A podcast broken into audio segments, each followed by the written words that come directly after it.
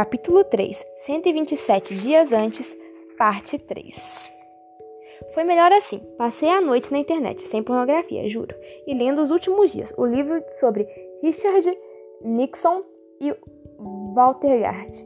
E Walter Gard. Para o jantar, esquentei no micro-ondas um bufrito que o coronel surrupiou do refeitório. Isso me lembrou as noites na Flórida, só que com comida melhor e sem ar-condicionado.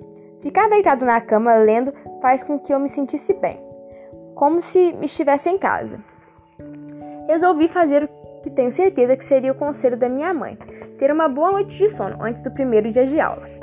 Francês 2 começava às 8h10. Calculando que eu não podia levar mais de 8 minutos para vestir alguma roupa e andar até a sala de aula, até a sala de aula, programei o meu despertador para 8 e 2.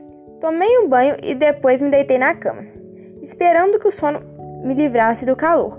Por volta das 11 horas, me dei conta de que o pequeno ventilador preso na beliche podia fazer alguma diferença se eu tirasse a roupa.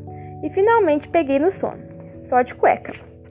Foi uma decisão da qual me arrependi algumas horas mais tarde, quando despertei com duas mãos grandes e, suas, e suadas me sacudindo.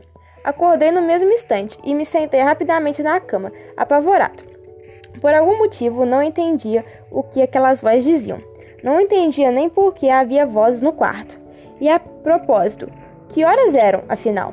Até que a minha cabeça desviou e suficientemente conseguiu escutar. Vamos lá, moleque. Não faça a gente encher você de porrada. Levante logo. Meu Deus, bujão, levante logo, disse a voz da cama de cima. Levantei-me e vi três figuras carrancudas. Duas delas me agarraram, uma segurou meu braço e me levaram para fora, fora do quarto. Divirtam-se e, pe e pegue leve com ele, Kevin, murmurou o coronel antes de sairmos. Eles foram ágeis e me conduziram até o fundo dos prédios e depois pelo campo de futebol. A maior parte do caminho tinha grama, mas também cascalho. E eu me perguntei por que nenhum deles tinha demonstrado a decência de mandar eu me calçar e porque eu estava lá fora de cueca, com as pernas magrelas expostas para o mundo. Minha humilhação passaram pela minha cabeça. Vejo um, um novo calouro, Miles, Miles Traver, algemado através do campo de futebol, só de cueca.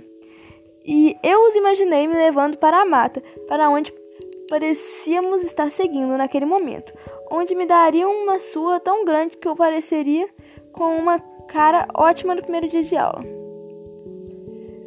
E o tempo todo eu só encarava meus pés. Não queria olhar para eles e não queria cair.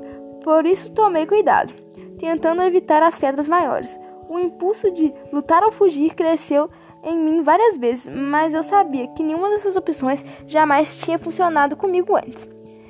Eles me conduziram por um caminho sinuoso até que a areia então até a areia. Então soube o que ia acontecer. O bom e velho banho no lago. Aí eu me acalmei. Isso eu podia aguentar.